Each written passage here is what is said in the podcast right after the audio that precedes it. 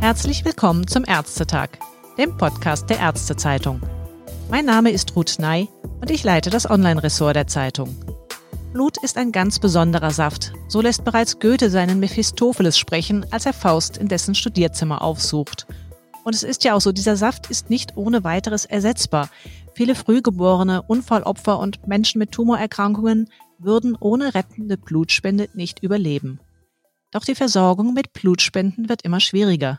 Zum einen gibt es durch die Überalterung unserer Gesellschaft immer weniger Blutspender im spendefähigen Alter. Das liegt zwischen 18 und 68 Jahren. Zum anderen sind immer mehr Patienten aber auch dringend auf Blutprodukte angewiesen. Was also tun? In Gießen hat Professor Gregor Bein, Direktor des Zentrums für Transfusionsmedizin und Hämostasiologie am Uniklinikum Gießen und Marburg, vor kurzem auf die drohenden Engpässe an Blutprodukten öffentlich hingewiesen und unter dem Motto aus der Region für die Region zu einer besonderen Blutspendeaktion aufgerufen. Und auch Aktionen wie Spender werben Spender sollen die Zahl der Blutspender erhöhen. Wie erfolgreich lassen sich aber letztendlich so die Spenderzahlen erhöhen? Das möchte ich heute direkt von Professor Bein erfahren. Deswegen ein herzliches Hallo nach Gießen, Professor Bein. Ja, guten Tag, Frau Ney. Professor Bein am Uniklinikum Gießen und Marburg werden jeden Tag über 100 Erythrozytenkonzentrate für einen kranken Patienten benötigt. Das sind summa summarum also etwa 40.000 Blutkonserven pro Jahr. Also eine sehr stattliche Zahl. Wo bekommen Sie die denn in der Regel alle her? Ja, Frau Ney, wir nehmen in unseren Blutspendeeinrichtungen am Klinikum in Marburg und Gießen sowie mit einem mobilen Blutspendeteam, das zum Beispiel Firmen oder Behörden aufsucht, jährlich circa 38.000 Vollblutspenden entgegen und sind damit fast selbstversorgend. Und den Bedarf an Thrombozytenkonzentraten und therapeutischem Plasma können wir zu 100 Prozent selbst decken. Haben Sie da also einen festen Spenderpool, der regelmäßig kommt? Wie oft kann er überhaupt gespendet werden? Und was passiert dann im Detail mit den Blutspenden, dass es zu Erythrozyten oder Thrombozytenkonzentraten verarbeitet wird? Ja, wir haben selbstverständlich einen festen Spenderpool. Frauen dürfen viermal, Männer sechsmal im Jahr Vollblut spenden. Und aus einer Vollblutspende entsteht in der Regel ein Erythrozytenkonzentrat, ein therapeutisches Plasma. Und gegebenenfalls äh, gewinnen wir auch Thrombozyten für die Herstellung von Pool-Thrombozytenkonzentraten. Und ferner erfolgen natürlich umfangreiche Screening-Tests zur Gewährleistung der Sicherheit bei der Blutübertragung. Und wo werden dann letztendlich all diese Blutspenden genau benötigt? Beziehungsweise an welcher Stelle, wenn dann ein Engpass da ist, wo merken Sie das als erstes? Sind das bestimmte Blutgruppen oder bestimmte Blutprodukte, die knapp werden? Der Engpass wirkt sich ausschließlich bei Erythrozytenkonzentraten aus, also dem vital indizierten Arzneimittel zur Sicherstellung der Sauerstoffversorgung. Hier insbesondere der Blutgruppe 0, da die Blutgruppe 0 als universalverträgliche Blutgruppe aus verschiedenen Gründen häufiger eingesetzt wird, also auch bei Patientinnen und Patienten mit der Blutgruppe A zum Beispiel. Und äh, daher gibt es als erstes immer einen Engpass bei den Erythrozytenkonzentraten der Blutgruppe 0, im Moment aber auch bei allen anderen Blutgruppen. Und ist das dann nur ein Problem bei Ihnen am Universitätsklinikum oder kann man sagen, das ist bundesweit ein Problem?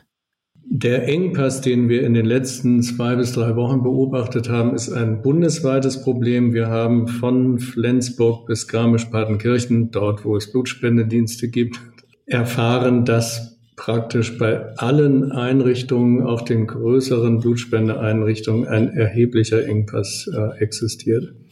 Das Problem an sich, ist das eher neu oder gibt es das schon länger? Beziehungsweise umgekehrt, hat die Corona-Krise die Situation möglicherweise sogar verschärft? Ich denke mir nur eigentlich, der Klinikbetrieb während der Corona-Krise, der ist zumindest ja phasenweise enorm heruntergefahren worden. Das heißt, die typischen elektiven Operationen haben nicht stattgefunden, es gab weniger Unfälle. Warum ist dann trotzdem noch so viel jetzt an Mangel offensichtlich? Ja, richtig. Zu Beginn der Corona-Krise ist der Klinikbetrieb, insbesondere die geplanten operativen Eingriffe, zahlenmäßig heruntergefahren worden. Jetzt, nach dem Abflauen der Corona-Krise, werden diese elektiven Operationen nachgeholt. Das ist sicherlich ein Faktor. Hinzu kam in den zurückliegenden Wochen ein urlaubsbedingter Rückgang, den wir jedes Jahr sehen, der aber noch nie in meiner gesamten Berufstätigkeit so ausgeprägt war. Wir sehen dann äh, neben dem urlaubsbedingten Rückgang der Blutspenden gegebenenfalls auch noch Auswirkungen der Hitzewelle, die ja jetzt Gott sei Dank vorbei ist. Und eine besondere Folge der Corona-Krise ist sicherlich auch die digitale Lehre an den Universitäten im Sommersemester. Wir versorgen ja mit unseren beiden Universitätskliniken Patienten, die an Universitätsstandorten versorgt werden, sodass viele Studierende, die sonst Blut spenden bei uns, nicht an ihren Studienorten in Marburg und Gießen sind, sondern an ihren Heimatorten. Das ist eine Vermutung, die können wir, das können wir nur so vermuten. Und der sogenannte Lockdown an den Universitäten hat sicherlich auch ebenfalls zu einem Rückgang der Blutspenden beigetragen. Was glauben Sie, sind ansonsten Hauptmotive, dass Patienten keine Blut spenden möchten? Dass es jetzt auch noch mal ein bisschen stärker zum Rückgang gekommen ist, lag das unter Umständen daran, dass man auch Angst hatte, sich irgendwie zu infizieren? Das mag ein Grund sein, also die Angst vor der Infektion mit dem SARS-CoV-2-Virus. Die Angst kann man sehr einfach entkräften. Wir haben umfangreiche Hygienemaßnahmen implementiert an allen Blutspendediensten, muss man sagen, in Deutschland. Ich möchte Ihre Frage vielleicht positiv wenden. Der beste Motivator für die Blutspende ist die persönliche Ansprache durch eine Person, die bereits Blut gespendet hat. Das weiß man aus vielen wissenschaftlichen Erhebungen. Und äh, eine Blutspenderin, ein Blutspender kann am ehesten vermitteln, dass die Blutspende bis auf einen Pieks nicht wehtut und gut vertragen wird. Und daher fördern wir die Aktion Spender werben Spender. Seit wann gibt es die Aktion? Die gibt es äh, schon seit einigen Jahren. Die ist fortlaufend, diese Aktion. Wie gesagt, der beste Motivator für die Blutspende ist jemand, der sagt, komm, ich nehme dich mal mit zur Blutspende. Und denn die Hemmschwelle, in ein Krankenhaus zu gehen, in eine Spendeeinrichtung zu gehen und sich dort einer medizinischen Maßnahme zu unterziehen. Diese Hemmschwelle kann dadurch am besten überwunden werden. Es gibt ja auch noch einen Streit um das Blutspendeverbot für homosexuelle Männer. Damit fällt auch eine Gruppe möglicher Spender heraus. Befeuert der Engpass vielleicht auch die Diskussion um das Transfusionsgesetz und die Frage, wer letztendlich Blut spenden darf? Die Diskussion äh, wird öffentlich geführt, das ist richtig, aber hier besteht ein grundlegendes Missverständnis. Gemeint ist hier nicht die sexuelle Orientierung, also die Homosexualität, sondern individuelle verhaltensbezogene Risiken. In der sogenannten diagnostischen Fensterphase können durch blutübertragbare Krankheiten, zum Beispiel auch HIV, nicht ausgeschlossen werden und daher sollen Personen mit einem hohen Infektionsrisiko infolge sexuellen Risikoverhaltens nicht Blut spenden. Das ist im Übrigen europäisch geregelt und über das Transfusionsgesetz in Deutschland auch eine gesetzlich festgelegte Regelung. Und dazu gehören Männer, die Sex mit Männern haben. Und das hohe Infektionsrisiko bestimmt sich nach den umfangreichen epidemiologischen Daten des Robert Koch Instituts. Berücksichtigt man HIV-Neudiagnosen mit Angaben zum Infektionsweg. So hat Sex zwischen Männern einen Anteil von circa 70 Prozent an den HIV-Infektionen in Deutschland. Und Änderungen an diesen Kriterien für die Spenderrückstellung wären epidemiologisch nicht begründbar vielleicht das abseits gefragt, aber die Plasmaspenden von ehemaligen Covid-19-Patienten, die man auch bei der Blutspende gewinnen kann, die würden ja vielleicht dann wiederum eine neue Chance bieten. Das Therapieprinzip gibt es recht lange, das ist schon über 100 Jahre alt. Klare und kurze Antwort. Wir wissen überhaupt nicht, ob und unter welchen Bedingungen Rekonvaleszentenplasma einen, wirklich einen Nutzen für den Patienten haben könnte. Und daher ist meine persönliche Auffassung, Patienten sollten ausschließlich im Rahmen von Studien mit Rekonvaleszentenplasma behandelt werden. In Deutschland gibt es zum Beispiel eine sogenannte CAPSID-Studie, in die Patienten mit Covid-19 eingeschlossen werden können. Wieder zurück zu unserem ursprünglichen Thema, nämlich dem Blutspende-Engpass an sich. Die Aufrufe und Appelle, wie von Ihrer Uniklinik geleistet, die dürften wahrscheinlich am Ende trotzdem nicht komplett reichen. Welche Maßnahmen gibt es denn sonst noch gegen den Engpass? Es gibt zum Beispiel, das habe ich gelesen, ein Typisierungsprogramm der Deutschen Gesellschaft für Transfusionsmedizin und Immunhämatologie, damit man Spender und Empfänger einfach auch künftig schneller und einfacher zusammenbringen kann. Ist das auch ein denkbarer Ansatz?